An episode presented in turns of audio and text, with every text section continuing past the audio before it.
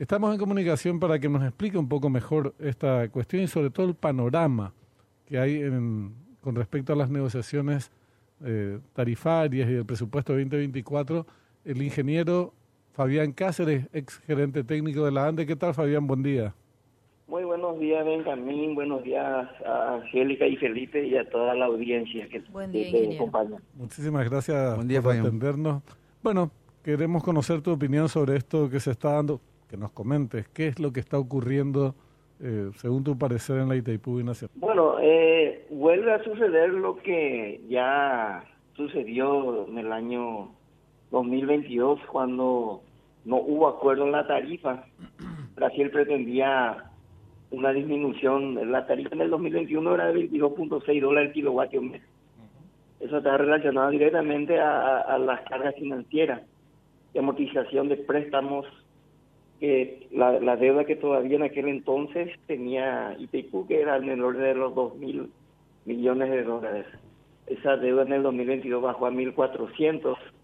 Eh, la interpretación directa del anexo C y eh, había propuesto Brasil una tarifa de 18.95 dólares que finalmente quedó en una intermedia de 20.75.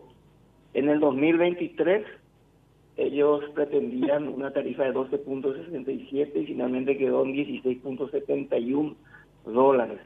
Hay que tener en cuenta que la ANEL, que es la empresa que regula la tarifa de, de repase, o sea, la tarifa que eh, este, se comercializa en el mercado. Pagan los consumidores. Mm.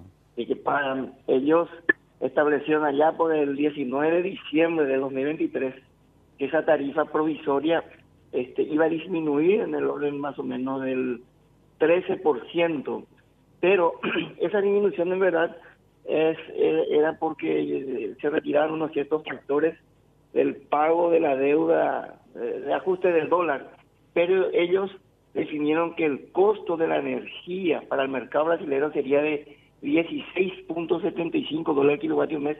O sea, eh, mantienen el precio del 2023 y con eso ellos van a continuar pagando mientras no nos pongamos de acuerdo la misma tarifa del año 2023.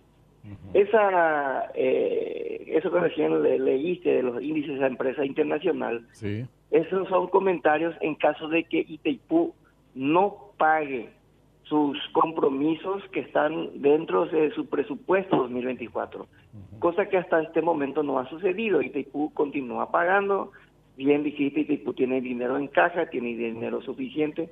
Con esta tarifa provisoria que ellos establecieron, eh, Itaipú va a poder honrar todos sus, sus compromisos y encima va a tener un saldo positivo que probablemente va a ir para gastos sociales. De momento, eh, yo creo que ese, ese peligro de que, este, que, hablan, que la prensa brasileña saca cada tanto, de que supuestamente Itipu está dejando de honrar sus compromisos en este momento, esa es una situación que no existe, las autoridades de Itipu ya lo aclararon, que están honrando todos sus compromisos.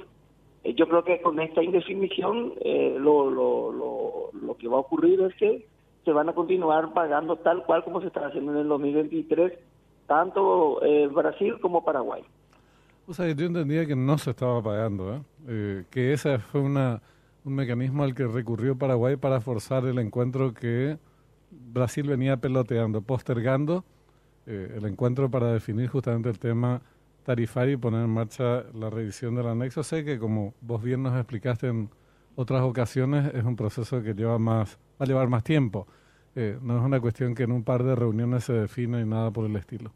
Pero bueno, hecha la, la aclaración, decir, se están honrando estas, estas obligaciones. Te quería hacer una consulta con respecto al acuerdo operativo, mediante el cual la ANDE, desde hace años, accede a la energía excedente a un precio tres veces inferior a la energía garantizada que se paga, se contrata eh, todos los años, digamos. Entonces, el 48% del total de la energía que contrata eh, la ANDE es en concepto de energía excedente a un precio inferior en virtud de ese acuerdo operativo que feneció el 31 de diciembre. Yo tengo entendido, según me informaban eh, fuentes del sector energético de nuestro país, que en estos acuerdos, en estas reuniones que hubo últimamente, se acordó darle continuidad a, cambio de que la, eh, al acuerdo operativo por un año eh, y que la ANDE contrate 12% más, una cosa por el estilo que en realidad no afecta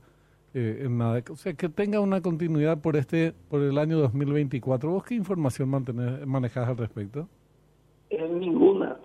Estuve acompañando las manifestaciones de diversas autoridades que participaron de la última reunión en Brasilia. Y este, en verdad no tengo ninguna información oficial. Eso también es, un detalle a señalar, Benjamín. Realmente, eh, por trascendidos eh, de la prensa y, más de la prensa brasileña, eh, más o menos podemos tener una idea de cuál fue la posición paraguaya, que era el de aumentar la tarifa a los niveles del 2022 y este eh, pedir también la continuidad del acuerdo operativo. Pero este claramente y oficialmente de parte de nuestro gobierno no tenemos esa información. En qué situación está, ¿verdad? No tenemos la información de, la posición de, de, la nueva contratación de Andes y en qué niveles irían. Según trascendido de la prensa brasileña, esa, ese nivel de contratación del ANDE aumentaría al 20% según la prensa brasileña. Yo le escuché al, presidente de la ANDE negar esa información, o sea que, y que supuestamente todavía no definió la ANDE, entonces en, absoluto una información ni siquiera eh, oficial de Conoco. Entiendo que es 12% y que se mantendría por un año, que es un plazo muy acotado, digamos. Eh, en el marco de una negociación de esta naturaleza, negociar por un año es, muy, es muy poco.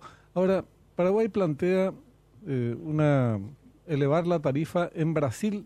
Toda la corriente eh, va en sentido opuesto, pero accederían, y las pistas son claras como vos señalás, a mantener la tarifa. tanto es así que la tarifa de repase se da sobre la base de la del mantenimiento de la actual tarifa de Itaipú de 16 con, con 71. Que suba la tarifa para el gobierno brasileño es una tarea casi, no te diría imposible, pero le representaría un costo político muy alto. Entonces, es difícil. Mi pregunta iría por el lado de cómo se podría destrabar, cuál podría ser una fórmula para destrabar esta historia, porque si Paraguay, mm, porque es un tema complejo, incluso si sube más la tarifa, es cierto, ingresan más, ingresan más dinero a nuestro país, para la ANDE también representa un problema mayor porque tiene que pagar más por la por esa energía y su situación financiera no es buena. Eh, pero ese, ese es un tema. Lo que digo es, si se mantuviera la tarifa, que representa un ingreso importante de más o menos 450 millones de dólares para el país, ¿No se podría plantear como una fórmula alternativa? Ok, mantenemos la tarifa, pero eh, que el acuerdo operativo rija no por un año, sino por cinco. Te estoy diciendo cualquier salida. Eh, ¿Cuál crees vos que podría ser un mecanismo para darle una, activar una válvula de escape a este impasse que hay en Itaipú? Bueno, Benjamín, eh, creo que este, yo coincido contigo de que esa tarifa aumentar en el lado brasileño es una tarea prácticamente imposible. Eh, por las señales que dio el propio presidente de la República, Lula, él ya dijo en reuniones importantes con empresarios este, del sector sudeste, de, la Fiespi, de que ellos iban a buscar que esa tarifa vaya disminuyendo y que sea más competitiva para el sector, para el desarrollo industrial brasileño. Entonces, es muy difícil. Eh, la presión que tiene también el presidente de Brasil es muy fuerte. Esa es la razón por la que en la última reunión creo yo que no pudieron resolver este punto en particular. Eh, yo creo que ese acuerdo operativo hay que intentar, ah, bueno, una sería una, así como vos tiraste una idea, yo tiro otra, intentar que se mantenga mientras no se llegue a un acuerdo eh, para la propuesta final del anexo C, que se mantenga el acuerdo operativo, porque ese acuerdo operativo le dio un beneficio muy grande a Brasil. Hay que recordar que el origen de ese acuerdo fue eh, poder utilizar todas las máquinas eh, Brasil todavía lleva más del 80% de la energía que produce Itaipú, Paraguay apenas 20%.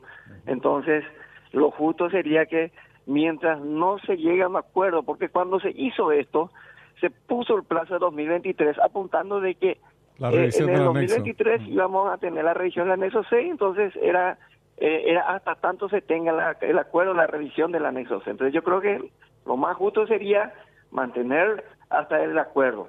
Eso por un lado.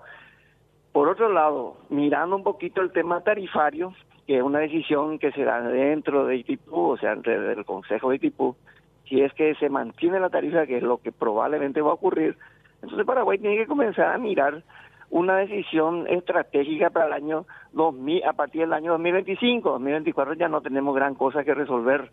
Entonces, Paraguay tiene que comenzar a apurar eh, contra reloj, preparar sus instalaciones e intentar consumir el máximo posible de la energía que le corresponde y desarrollar, desarrollando con esa energía, porque este eh, entrar en el mercado brasilero mm. va a depender de la revisión del anexo C. Eso puede llevar tiempo, Benjamín. Hay cuestiones eh, técnicas, administrativas y políticas que puede hacer que esto lleve años. Hay que recordarse que el acuerdo Lula-Lugo, estando todo de acuerdo, nos llevó casi tres años a ser aprobado en ambos parlamentos y tornarlo eh, en la práctica, aplicarlo. Entonces, y en, eh, aquella época Lula tenía, el gobierno de Lula tenía el manejo mucho más discrecional del Congreso. Mm. Así mismo, cosa que ya no lo tiene. Entonces, yo creo que eh, hay que ser práctico y pragmático. Eh, aquí no es que se gana o se pierde, tenemos que tener una estrategia de salida y de escape. yo creo que en el gobierno anterior ya perdimos las mejores oportunidades de arrancar y de poder resolver todos estos temas. Y quedó una mochila muy pesada para este gobierno, esa es la verdad. ¿Sabes que yo una más, ¿eh? escuchaba... Una mochila más de las muchas que nos dejaron. Así mismo, yo escuchaba discursos que a mí me parecen profundamente equivocados, oficiales inclusive, ¿verdad? De, eh, famoso, el gobierno se plantó que la tarifa tiene que subir, y ese discurso eh, es peligroso es, peligroso porque si eso no se concreta quiere decir que fracasaste y no necesariamente implica un fracaso.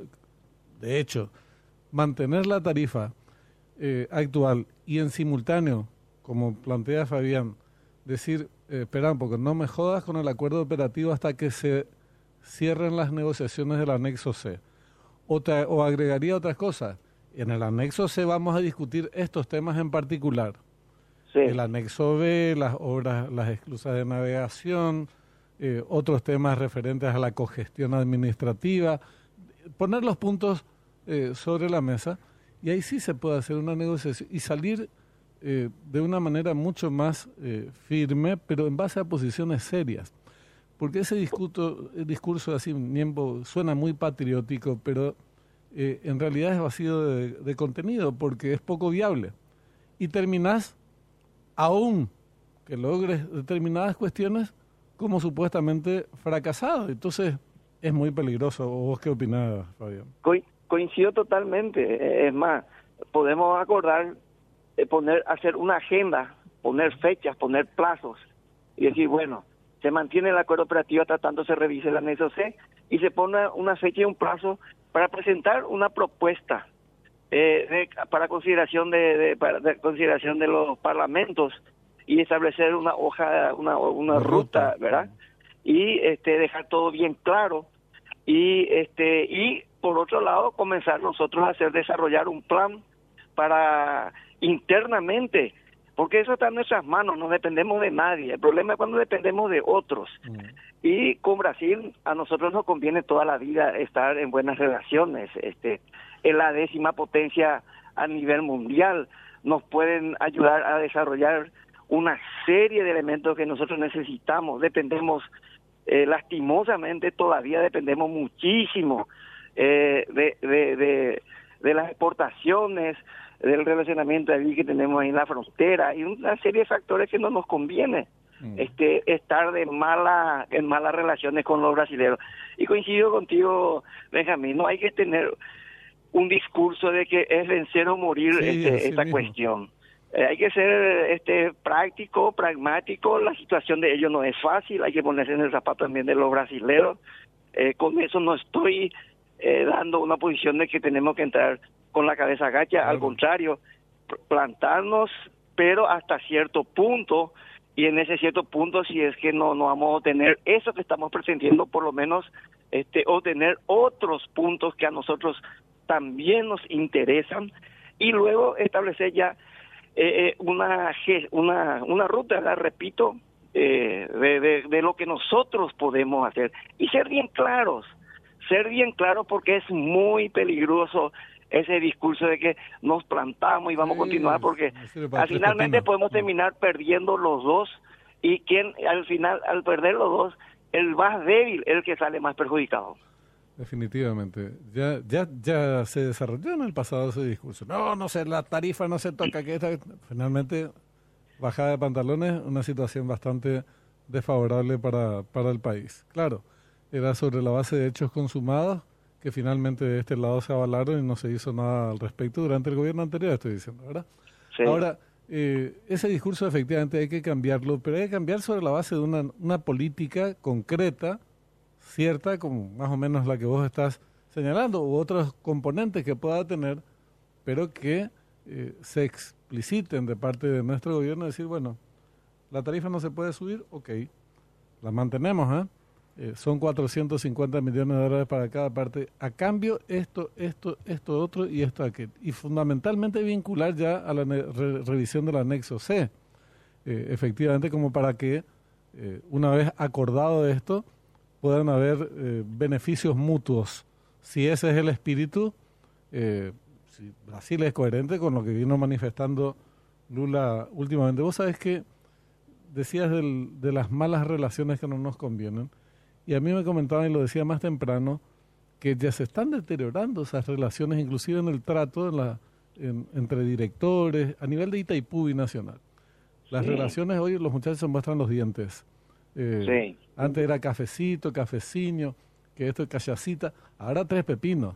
Eh, eh, el ambiente es de, enojo. Y eso es muy malo en función a la, por ejemplo, no solamente la definición de la tarifa y el presupuesto 2024, sino de cara a la revisión del anexo C, que se tornaría bastante más complicado, ¿verdad? Sí, sí, eso no va a ser fácil. Hay muchos intereses en juego y realmente a los más interesados somos nosotros, eh, para lo cual necesitamos, vamos a necesitar una muy buena, un muy buen ejercicio diplomático y por ese camino diplomático hay que buscar resolver esta, estas diferencias, ¿verdad?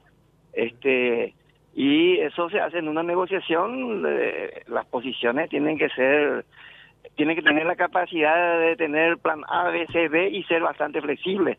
Eh, con una sola posición de ir con ese discurso de, de que no vamos a, ceder y que vamos a tener una posición firme, que solamente esto vamos, vamos a negociar, mm. y va a ser muy complicado. Hay que tener en cuenta también eh, la política exterior brasilera, que es bastante dura, ellos no salen de una posición con mucha facilidad.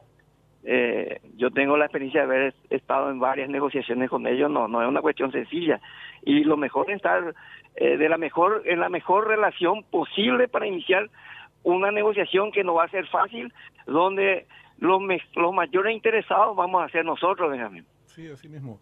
Además, hay que eh, ser muy prudentes, firmes, pero en el marco de una política muy seria, porque tenés que considerar que todo el sector energético brasileño está en contra de lo que propones y presiona a la baja incluso de la tarifa.